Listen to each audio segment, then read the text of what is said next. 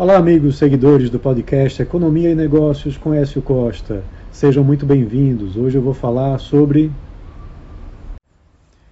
a desigualdade de renda que caiu para o menor nível em 10 anos em 2022. O índice de Gini, que mede a distribuição de renda numa escala de zero, que é nada desigual, a 1, que é extremamente desigual, foi de 0,518 no ano passado. Em comparação com 2021, a redução foi de 4,8%. O resultado de 2022 foi o menor nível desde o começo da série histórica, em 2012. A maior desigualdade foi em 2018, com 0,545. Os benefícios dos programas sociais contribuíram para a redução de desigualdade em 2022, em conjunto com o mercado de trabalho, que também contribuiu nesse cenário, e a inflação. A existência dos benefícios fez o índice do ano passado ser 5,5% menor do que seria sem os programas.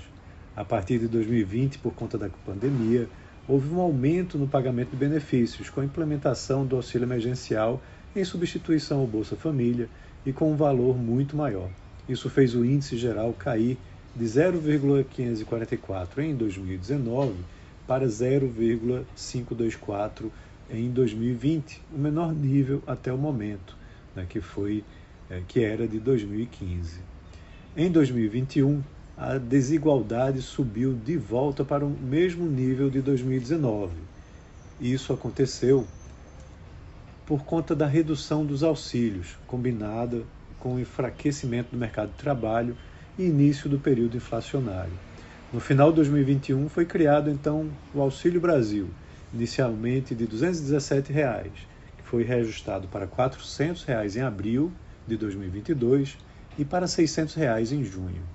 O Nordeste tem o índice de Gini mais elevado, de 0,517, mostrando que a pobreza é maior nessa região que nas demais. Em seguida, estão as regiões Norte com 0,509, Sudeste com 0,505 e Centro-Oeste com 0,493.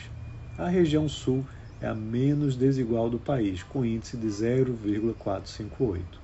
O Nordeste teve a maior redução em relação a 2021, quando estava em 0,556, com a queda de 7%, seguido pelo Sudeste de 0,533 em 2021, uma queda de 5,3%.